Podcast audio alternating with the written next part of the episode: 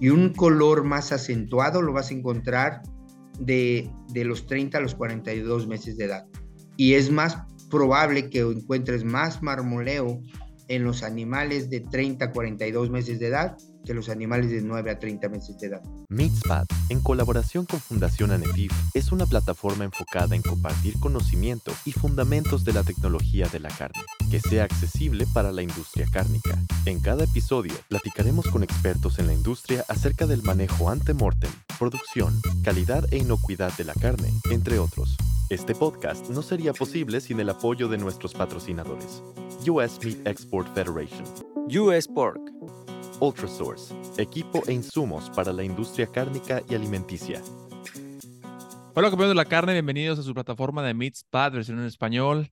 Mi nombre es Francisco Nájar y el día de hoy soy su host y me da mucha, mucha alegría. El día de hoy tenemos a, un gran amigo, tenemos al médico veterinario Eduardo Preciado González, actualmente consultor de engordas en la parte región noreste de México y también eh, platicamos ahorita, ¿no? En el, en el sureste, en el Bajío. Y vamos a hablar de un tema que esta semana y la anterior hablamos con el doctor Phil Bass, que un episodio en inglés que estará pronto a traducirse, que se tituló Dieta, Genética y Calidad.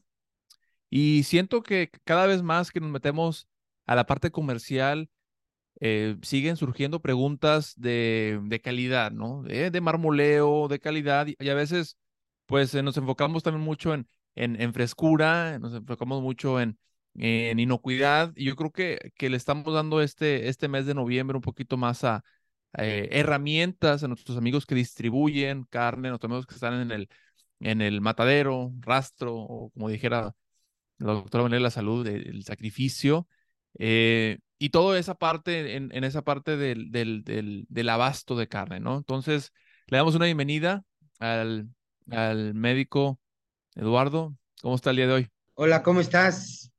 Buenos días, doctor. Aquí este, a tus órdenes, eh, pues espero que esta, esta charla pues sea productiva para todos los productores. Claro, claro. Yo creo que podemos, podemos iniciar y que nos, que nos, que nos eh, muestre, la verdad que tiene, tiene mucho conocimiento en la parte de, de, pues en el último ciclo, ¿no? La parte de la engorda. Ahorita hablaremos un poco de, de dieta, hablaremos de genética, hablaremos el uso de ractopaminas o silpaterol. Y, y, bueno, yo creo que por ahí, por ahí podemos iniciar este episodio hablando de, de, calidad de carne. Yo creo que podemos, podemos irnos por, muchos, por muchas vertientes, pero podemos iniciar ahí, ¿no? De, de cómo, cómo es ese último meses de engorda, cómo eso impacta la calidad, porque a veces tenemos, seguimos teniendo animales eh, ahorita a veces de 550, 620 kilos, y uno piensa, bueno, estos animales, ahorita podemos hablar también de, de cómo andan en el, de cómo andan en el mercado, pero, pero a veces nos vamos con la finta de que, oye, estamos pensando que este animal va a dar un, un, un choice y nos damos cuenta que, que a veces ya en el sacrificio, ya cuando separamos entre la 2 y 13, bueno, pues no, ni siquiera Dios, ni siquiera Dios select, ¿no? No fue, no fue en estándar y tratamos de ir viendo, bueno, qué pasó, qué ocurrió, y ahí es donde hablamos de de distintas eh, prácticas en la engorda que nos puede ayudar un poquito a mejorar la calidad, ¿no? Y, y, yo, en mi, en parte, pues es una parte que no domino. Y, y la parte que pues, siempre me gusta hablar de, de, esto es a personas como ustedes que dominan la parte de producción animal, pues que nos, que nos den herramientas para que nuestros amigos aprendan un poquito más. Adelante. Muy bien. Sí, este, yo creo que de, los, de este punto que tú tocas es eh, muy importante porque dentro de los factores que realmente pues determinan la calidad, digamos, de la carne, pues realmente son un conjunto de características de aceptación de un producto final. Para algunos calidad puede ser color, para otros calidad puede ser inocuidad, para otros calidad puede ser terneza. Entonces, eh, yo creo que es un conjunto de características que, que, realmente reúne un producto para la aceptación del mismo. Eh, hoy por hoy sabemos que en la industria cárnica, eh, en nuestro público, generalmente nuestro consumidor final, pues se ha vuelto mucho más exigente, tiene realmente mucho más eh, conocimiento de lo que es la, la carne Y obviamente em, este, tenemos dos vertientes muy importantes. Gente que le gusta la carne magra eh, y gente que le gusta la carne que, que, trae marmoleo, ¿verdad? Entonces, realmente está muy dividido y, y, no podemos generalizar que en la parte norte o noreste del país las exigencias son mayores, porque los que hemos tenido oportunidad de viajar al sureste, si tú vas a Yucatán ya hay exigencias, si vas a Villahermosa hay exigencia en, en cuanto a marmoleo, si vas al Bajío ya hay empresas que se dedican específicamente a producir este, carne con, con marmoleo. Y hay razas eh, este, que, que, tienen esas características y definitivamente ya es muy, muy generalizado en el país, ¿verdad? La verdad es que dijo algo muy importante, ¿no? Hay, hay, mercado para todo y es importante eso, conocer el consumidor. Hace poquito hablamos también con, el, con un, gran amigo de, de, de HB, Jorge Marcos, eh, ya hablamos de eso, él está en, la, en, el, último, en el último paso, ¿no? De, de, de retail consumidor. Y eso es bien importante, que dentro de tu mismo producto, pues ir, ir segmentando en clusters, ¿no? Porque tienes a lo mejor un, un, una población que le gusta ganado con más mármol o carne más marmoleada y una población que le gusta pues una carne que traiga más ese, inclusive hasta sabor, ¿eh? Dietas, a lo mejor un sabor que tiene, que se ha ganado de, de carne de agostadero, o carne que nunca tuvo engorda o tuvo muy poco tiempo de engorda, que trae ese sabor más a, esos, esos carotenos, ¿no? Que le da ese, bueno, no sería, a lo mejor podríamos eh, eh, hacer lo equivalente con un grass fed, pero, pero eso impacta y eso, es bien, y eso es bien importante, conocer el consumidor. Y ahí otra cosa que me, que me gustó que, que, que comenta es qué es calidad, ¿no? Siempre lo, siempre lo digo, calidad es un término pues un poco ambiguo porque podemos hablar en, en, en carne en términos de en calidad, en términos de de color, como lo dijo, en términos de frescura, en términos de, de retención de agua, en términos de, la verdad, de muchas cosas. Y es importante hablar que, en, este, en, este, episodio nos vamos a enfocar mucho en marmoleo. Sabemos que el marmoleo es, es de los factores que más influyen en la, la, característica organoléptica de la carne, ¿no? Eso es importante mencionarlo. El marmoleo, platicábamos, el marmoleo te, te impacta en los tres importantes, tanto en jugosidad, tanto en suavidad, en sabor, ¿no? Entonces, pues no, no sé, a lo mejor ahí, ahí que, que nos pudiera comentar. Sí, en efecto, yo creo que esto es muy, muy importante, porque sabemos que pues el marmoleo es lo que le da la jugosidad, lo que le da la, la lubricación a la hora de la masticación a la carne, y obviamente influye también en, en cuanto a, a, la, a la terneza de la misma, ¿no? Porque obviamente esa grasa que envuelve a esas miofibrillas, pues obviamente le da un poquito más de, de terneza a la misma. Pero yo, yo considero que realmente el marmoleo es un factor muy importante, sobre todo, por ejemplo, en los sistemas de clasificación, pero yo lo creo que no lo es todo, ¿verdad? Pero definitivamente hoy por hoy muchos se basan en el marmoleo, pero algo que es muy importante es la edad. La edad del ganado, este, Sabemos que los animales que en madurez A, que va de los 9 a los 30 meses, tienen una terneza más suave eh, y obviamente tienen un grado, si tienen un grado de marmoleo, digamos, eh, ligeramente abundante o moderado, pues obviamente eh, esa carne va a ser más tierna, con mejor sabor, ¿verdad? Pero si son animales mayores de 42 meses de edad, pues tienen la facultad a lo mejor de marmolear, pero la terneza no es la misma. Claro. Y ahí donde, donde vas hablando del balance, ¿no? Y, y es, y, yo creo que eso me ayuda a la siguiente pregunta, porque sí me gustaría que nos hablara de cuáles son esas prácticas los, los, para, para, aquellos ganaderos que nos escuchan. Es importante que también el cliente y los distribuidores sepan, ¿no? Porque el distribuidor es el que va a ir pidiendo eso, va a ir pidiendo ese producto. ¿Cómo si el distribuidor o la gente que está en, en, en el comercio de la carne no sabe los factores que impactan no sabe de si a lo mejor, oye, si el silpaterol es bueno, si el silpaterol es malo, que la verdad que no estoy ni en contra ni a favor, es una, es un, es una, un componente que se utiliza y, y tienes, ahorita nos platicará eso, pero sí, yo creo que sí entender un poco más de, de, de cuáles son, a lo mejor hablando de, de, genética, si queremos, me ha tocado platicar con, con ganaderos y me dicen, oye, pues yo estoy engordando 180 días, 180 días, 130 días eh, con, eh, una dieta de alta energía, 30 días de, de un tipo de pues, paterol, para hablarlo así, y bueno, hacemos ese retiro de unos, de, unos días extras después y no, la canal no me dio lo que yo esperaba. Y, ya, y hay veces que, que ese, ese, ese factor genética juega un papel importante porque a veces a los 120 días de una engorda, un animal con, con esa preposición de dar, de, de depositar grasa intramuscular, ya te está dando un choice. Entonces, platicarnos por favor de, de, eso de manera muy resumida, ¿qué, es lo que usted recomienda para, para tener un, ganado, un ganado una carne de mayor calidad? Bien, bueno, mira, yo creo que este, en, los, en los corrales de engorda, eh, el, el principal, yo creo, factor es la genética. Ese es el número uno, ¿verdad? En un sistema de producción de carne. Número dos es la nutrición. Número tres es la salud, la sanidad de los animales. Número cuatro, el manejo. Y hay un entorno muy, muy importante que es el medio ambiente. ¿Sí? Entonces, en esos cinco factores juegan un papel muy importante para que tú puedas producir la carne que realmente está demandando un mercado, ¿verdad? Porque si esos cinco factores no se conjuntan, realmente no vas a llegar a obtener el, producto deseado, ¿sí? Entonces, Sabemos que hay razas que tienen mayor predisposición de acumular grasa dentro, de, dentro del músculo, ¿verdad? Que son, están muy estudiadas y obviamente es un factor genético, ¿verdad? Entonces, por eso la genética juega un papel importantísimo. Número dos, eh, si tú planteas un programa de alimentación eh, con las proporciones de proteína, de fibra, de energía y, de todos los nutrientes que requiere el animal y el tiempo deseado, obviamente van a, van a, vas a obtener ese resultado.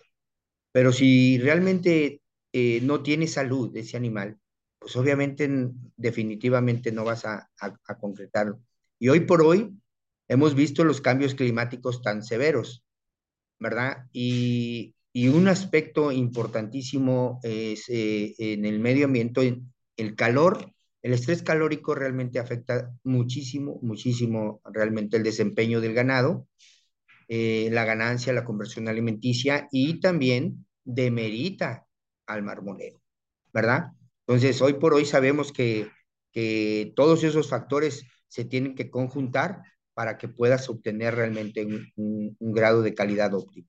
Ahora, en la industria de la carne, hablando comercialmente, pues obviamente nosotros hacemos un planteamiento de meter animales a lo mejor de 300, 350 kilos para sacar animales de 500, 550, 580 kilos, porque hoy por hoy eh, se produce mayor cantidad de carne porque son, le metes más kilos al, al animal. Antes se sacrificaban de 450, 480 hasta 500 kilos eran los pesados. Hoy por hoy, 550, 580 kilos, es lo que generalmente se está sacrificando. Entonces está produciendo mayor cantidad de carne con la misma cantidad de animales, ¿verdad? Eso es importante. Ahora, eh, no todas las industrias tienen los sistemas de clasificación. Y hablar de sistemas de clasificación realmente eh, es un poco complicado en México porque pues eh, engordamos una variabilidad de, eh, este, de, animales. Un sistema de clasificación para novillos y, vaquillas jóvenes, ¿verdad? es, no es lo mismo que toros o toretes o vacas en canal. Entonces es muy difícil aplicar un sistema de clasificación para, para todos. Los sistemas de clasificación que existen en México son aplicables específicamente como una herramienta de comercialización, pero no son obligatorios. ¿Ok? Por eso realmente no se han, no ha tenido el impacto importante. Normalmente los sistemas de clasificación se han utilizado particularmente en algunas empacadoras para, obviamente, darle una categoría a ese canal y un valor, y un, un valor que realmente represente en su mercado. No, no, no. Eh, eh, yo creo que ahí, pudiéramos hacer un paréntesis, ¿no? Porque es entender que a, veces que el, el, mismo consumidor, distribuidores, pone, a lo mejor ha escuchado la carne select, que es choice, qué es, qué es premium. Yo creo que podemos, podemos hablar un poquito, un paréntesis para, darle, para explicarles y que usted nos pueda explicar desde su trinchera ¿Qué, qué, qué es esto? ¿Qué es un sistema de clasificación? Podemos a lo mejor hablar del, del americano, que es el que más tenemos, eh, bueno, de México, Estados Unidos, a lo mejor el más referente, ¿no? De, de manera global. Y, y, cómo, digo, y cómo funciona. Muy bien. Sí, mira, eh, el sistema de clasificación de, de los Estados Unidos, en mi punto de vista, es uno de los sistemas de clasificación más, eh, este, eh, más aplicables realmente a determinar la calidad y la cantidad de carne que tiene una canal. Existen varios sistemas de clasificación, pero yo creo que el más, el más asertivo es el de USDA. Y en México, obviamente, por la influencia que tenemos de los Estados Unidos, realmente es aplicable. El primer estado que lo, que lo adquirió fue Sonora, y de ahí, eh, obviamente, estuvo Sinaloa, eh, Baja California, eh, Coahuila, Nuevo León, aplicaron estos sistemas de clasificación muy acorde a lo de USDA.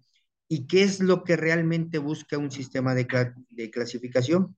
Pues obviamente es eh, de tener una interfase entre el que la produce y el que la compra, saber que es un, sistema, una, una, calidad de, carne. Entonces, en, en estos sistemas de clasificación, por un lado se clasifica la calidad, y por otro lado se clasifica la cantidad de carne que tiene una canal. ¿Sí? Entonces, eh, tenemos por el lado de los factores que determinan la calidad, tenemos eh, el color, la edad y el marmoleo. Son esos tres factores importantes. El, el color, pues obviamente en un animal joven es rojo con cereza con brillo y un grado de dosificación de las vértebras que todavía tienen cartílago. Entonces, eso, eso es muy aplicable en una canal. Y la base y la base de la calidad lo determinan el marmoleo. Existen diferentes tipos de marmoleo, que es lo que le va a dar el grado de calidad que tú vas. Y voy a poner un ejemplo. Por ejemplo, todas las que son, que no tienen marmoleo, que son prácticamente nulo y trazas, son estándar. ¿Sí? Y ese, por, por ese lado, puede ser, estamos hablando de la calidad, pero puede ser un estándar que tiene un, grado de, de, de, rendimiento, digamos, uno. Y ahorita les voy a explicar los grados de rendimiento. Entonces, puede producir mucha cantidad con poca calidad. Y en un sistema de clasificación o nivel comercial tienes que balancear la calidad y la cantidad. ¿Ok? Entonces, eh, un grado de marmoleo este, eh, ligero o slight, ¿verdad? Usted ha dado una calidad, en este caso, un Select. Un Select en Estados Unidos, una calidad buena en México. Y luego tenemos el, pequeño, que es el small, modesto y moderado, es, sería el choice menos, choice promedio y choice alto. ¿Sí? En México, en México se, le, se le denomina selecto. ¿Sí? Selecto. Y no hay, no hay selecto alto, selecto promedio y selecto bajo, hay selecto. Nada más. Y eso es una confusión a veces, porque Select en Estados Unidos es, es una calidad inferior a lo que le conocemos al Selecto Choice México, ¿no? Exacto, es correcto. Es, eh, es el, yo creo que la, eh, la nomenclatura que pusieron no fue muy afín, ¿verdad? En cuanto a las, en cuanto a las palabras. Y ya lo que es el grado que le llamamos el, el, el prime en Estados Unidos o aquí le llaman supremo, ¿sí? Es ligeramente abundante, abundante y abundante, ¿no? Y, y, realmente eh, para llegar a esos grados de calidad, pues definitivamente el primer factor es genético, días de, días de engorda, este, y obviamente de, este, la, la, alimentación de los animales.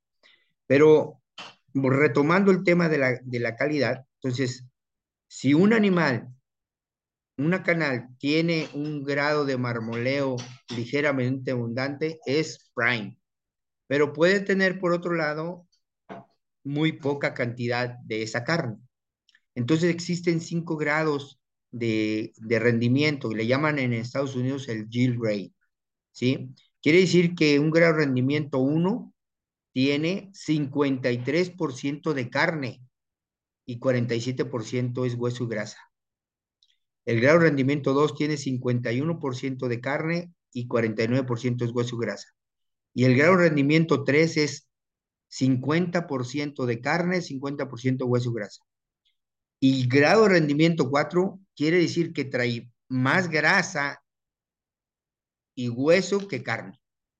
Entonces, tú tienes en un sistema de clasificación, tienes que, que este, balancear la calidad con la cantidad.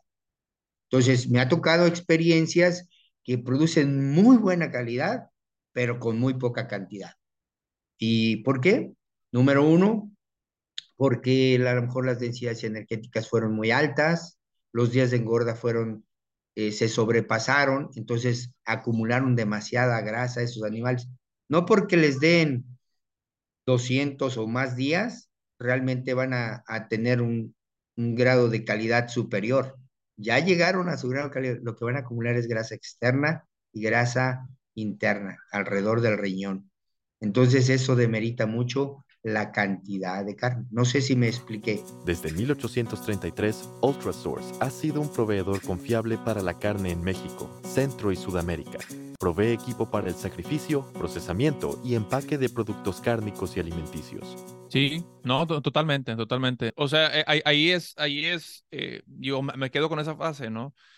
No necesariamente si engordas 200, más de 200 días, no quiere decir que vas a tener un animal, un animal, una canal con, con mayor marmoleo. Como dice usted, llega a su límite y ya después empieza a depositar más grasa que no es intramuscular. Así es, es correcto. Así es. Entonces, en, en esos sistemas de clasificación, hoy por hoy, pues hay lo que es la inteligencia artificial, ¿verdad? Hay, este, hay software que realmente toman una imagen y determinan el marmoleo, el Jill Gray, lo único que no te dan es la, la, realmente la edad de, de, esa, de esa canal. Pero importante, eso lo puedes hacer a la hora del sacrificio, donde determinas en base a la dentición la edad cronológica de ese animal y ahí de alguna manera ahí, ahí, la identificas, ¿verdad? Animales que tengan máximo 30 meses de edad, pues pueden ser que tengan tres dientes permanentes hasta tres dientes permanentes. Cuatro ya están pasados. Entonces, lo tolerable es de tres dientes, dos dientes permanentes o dientes de leche. ¿Sí? Dientes de leche son animales que oscilan entre los 18 y 20 meses de edad, que no han mudado, dependiendo las razas.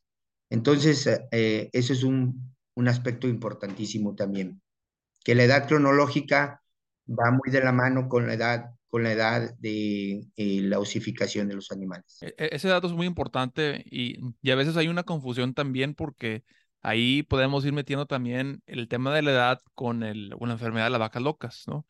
A lo mejor, si nos puede platicar un poquito de la, de, de, del factor calidad, pero bueno, con la dentadura que también nos da una indicación de, de eso, ¿no, Guita? Y, y existe en el, en el USDA esa segmentación de animales menores o mayores a 30 meses. Sí, sí, los grados de madurez están clasificados en una madurez A, son animales que van de los 9 a los 30 meses de edad.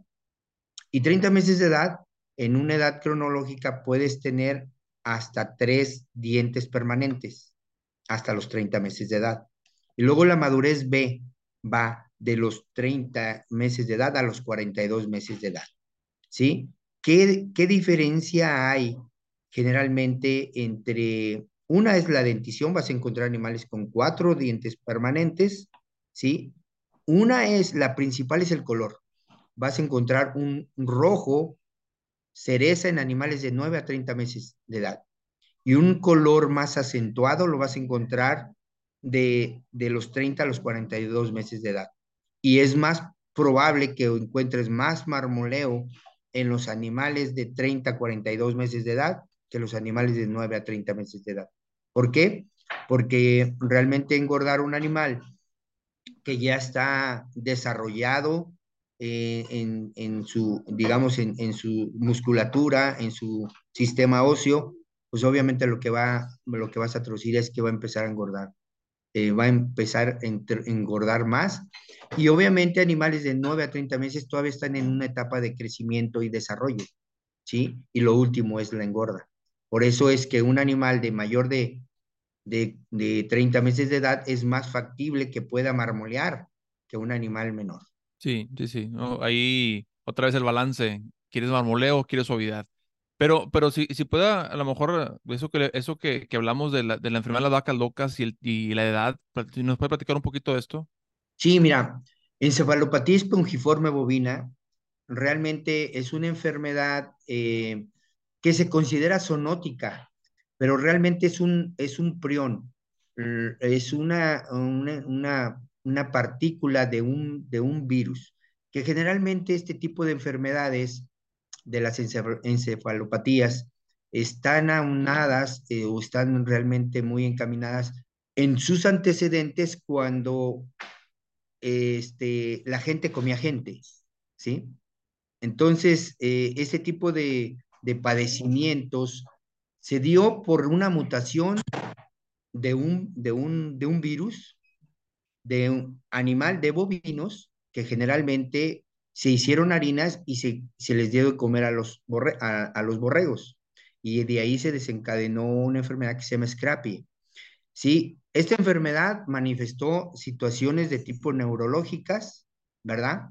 Y obviamente esto lo, aso lo asocian directamente a los problemas neurológicos que pueda tener el hombre al comer carne, ¿verdad? Entonces, ¿dónde se generalmente eh, esos priones, dónde es donde generalmente se encuentran? En el sistema nervioso central. Entonces, por esa razón, eh, en los Estados Unidos eh, no, está prohibido comer la cabeza, lo que es el encéfalo, todo lo que es la médula espinal, ¿verdad?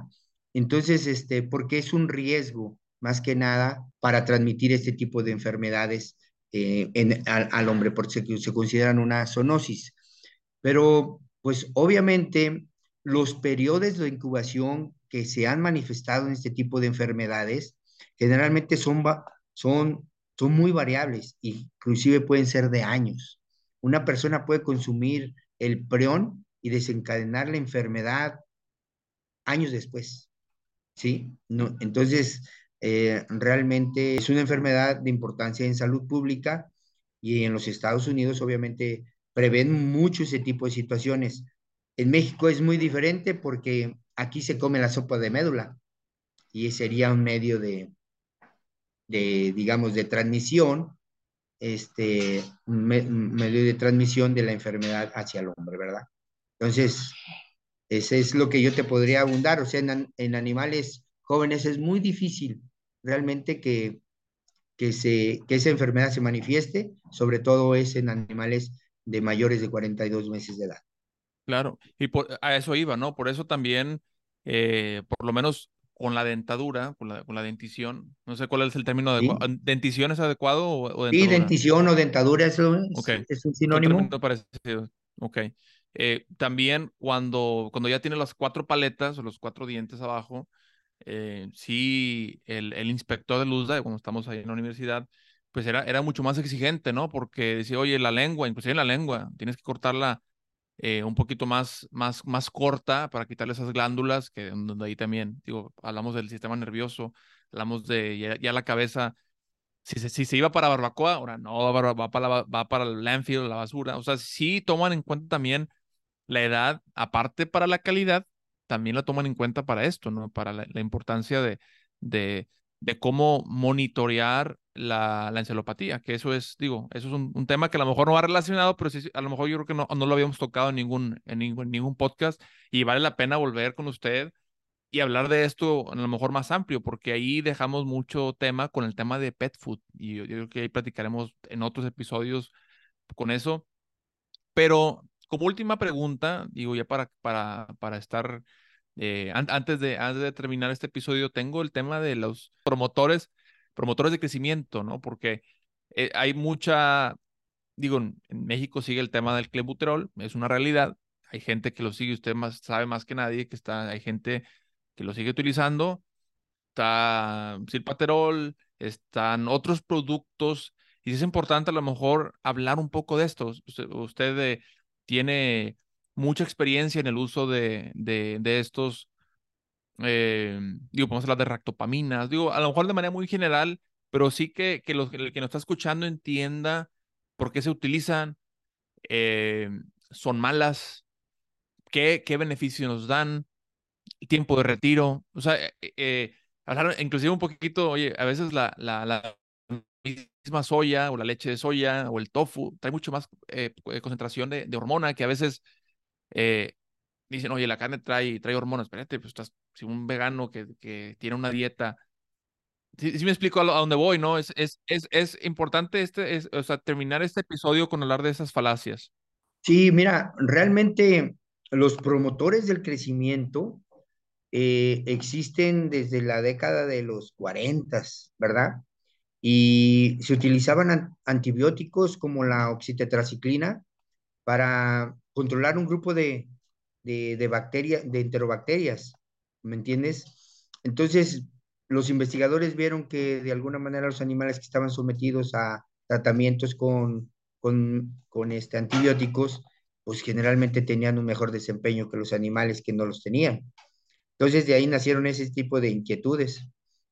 Después vinieron los promotores del crecimiento eh, a través de, de, implantes. Primero eran aditivos, ¿sí? Y después se convirtieron en, en, en implantes. Y realmente los implantes, eh, realmente, para que la gente lo sepa, tienen tiempo de retiro cero. O sea, tú puedes implantar un animal hoy y sacrificarlo mañana, sin, sin ningún problema de un residuo hormonal. Y las hormonas que, se, que generalmente este, se aplican, pues obviamente hay dos grupos, los andrógenos y los estrógenos, ¿verdad?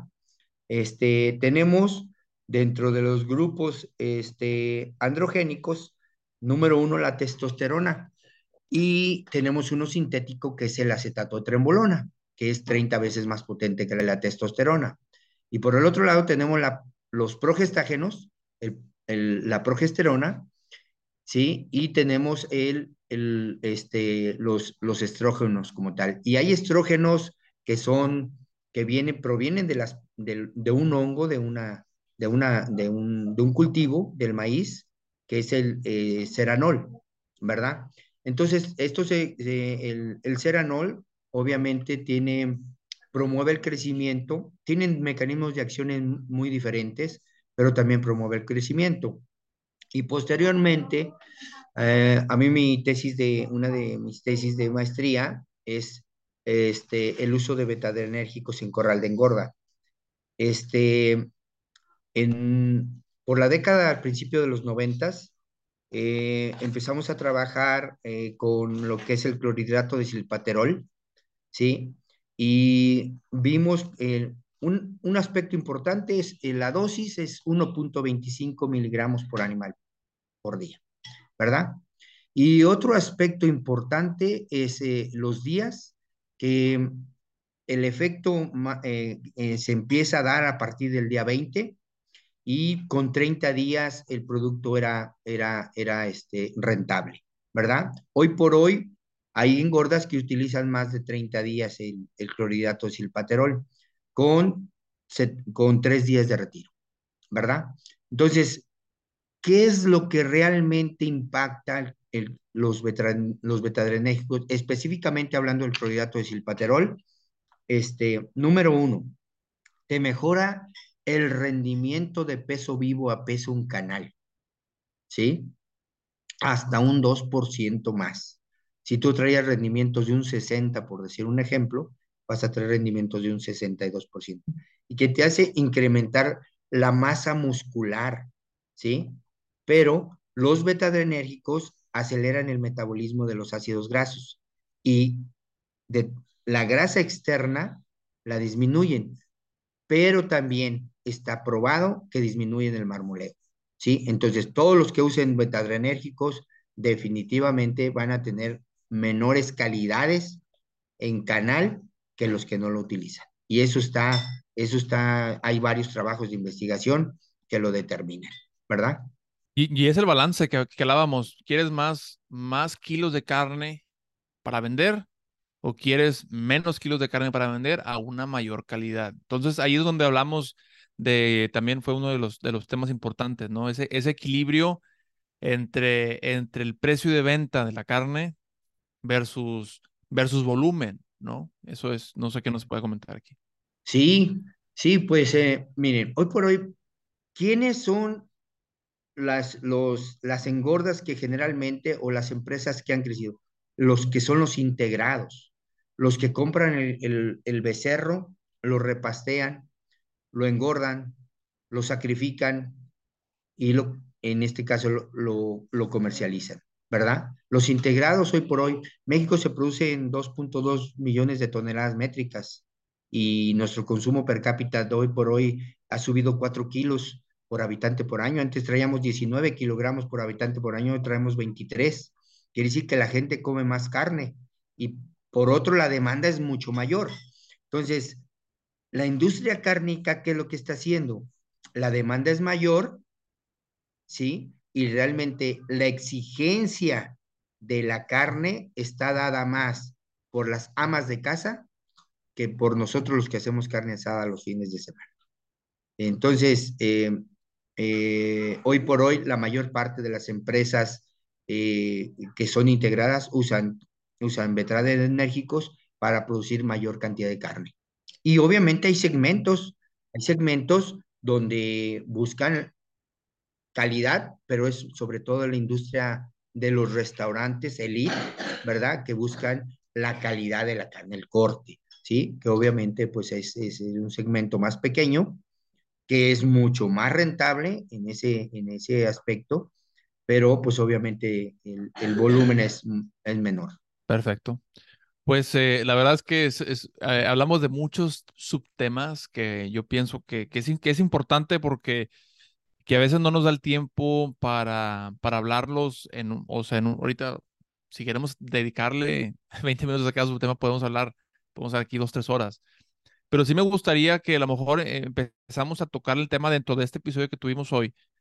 Cuatro tópicos que siento que fueron importantes que, uno del, del, importante fue este que habló al último, que fue el tema de las, los promotores de crecimiento.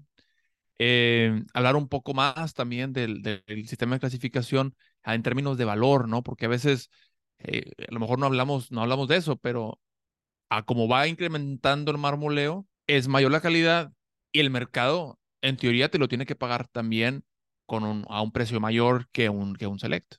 Sí, bueno, mira, yo, yo, por ejemplo, te voy a dar dos ejemplos. Eh, por, en, en, Estados Unidos, eh, por ejemplo, un, un, Prime, pues a lo mejor te dan 3, 3 dólares por libra en canal, ¿verdad? Y un Choice, un Choice alto o un Choice promedio, te dan 2, 2.95 por libra en canal.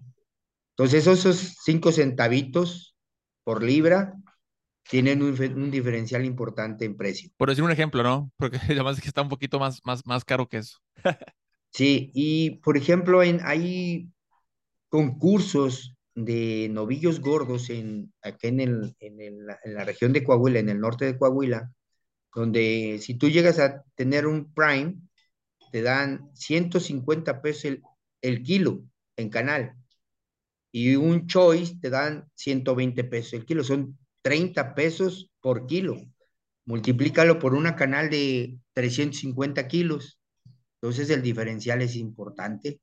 Claro, claro, claro. Sí, eso, eso, eso, es lo que, eso es lo que, lo que vamos, ¿no? Y todo eso te va ayudando también a segmentar un mercado, a hacer todo el, todo el tema de branding y marketing de la marca, que va a ir rodeado de esa consistencia, de esa calidad que vamos generando.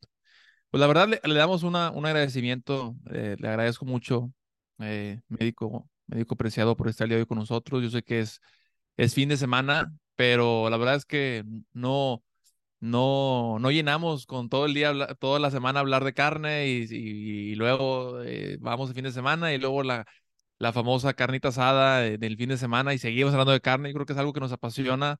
Eh, compartimos ese, ese gusto por esta industria y ojalá y, nos podamos ver pronto en persona. Sí, pues muchísimas gracias. Eh, es un honor para mí este, que me hayas invitado y pues compartirle de alguna manera las, las experiencias que uno ha tenido en su vida profesional y, y que espero que todo este público y estos ganaderos que tienen ese tipo de inquietudes eh, realmente les sirva y, este, y estamos a sus órdenes, ¿verdad? Para la gente que quiera eh, contactarlo, por favor, si pueda decirnos su correo para ponerlo aquí. Sí, es preciado Eduardo 37 arroba gmail.com. Y ahí me pueden mandar un correo, cualquier pregunta, eh, estoy a sus órdenes para, para servirles. Perfecto. De nuevo, muchas gracias y nos vemos pronto.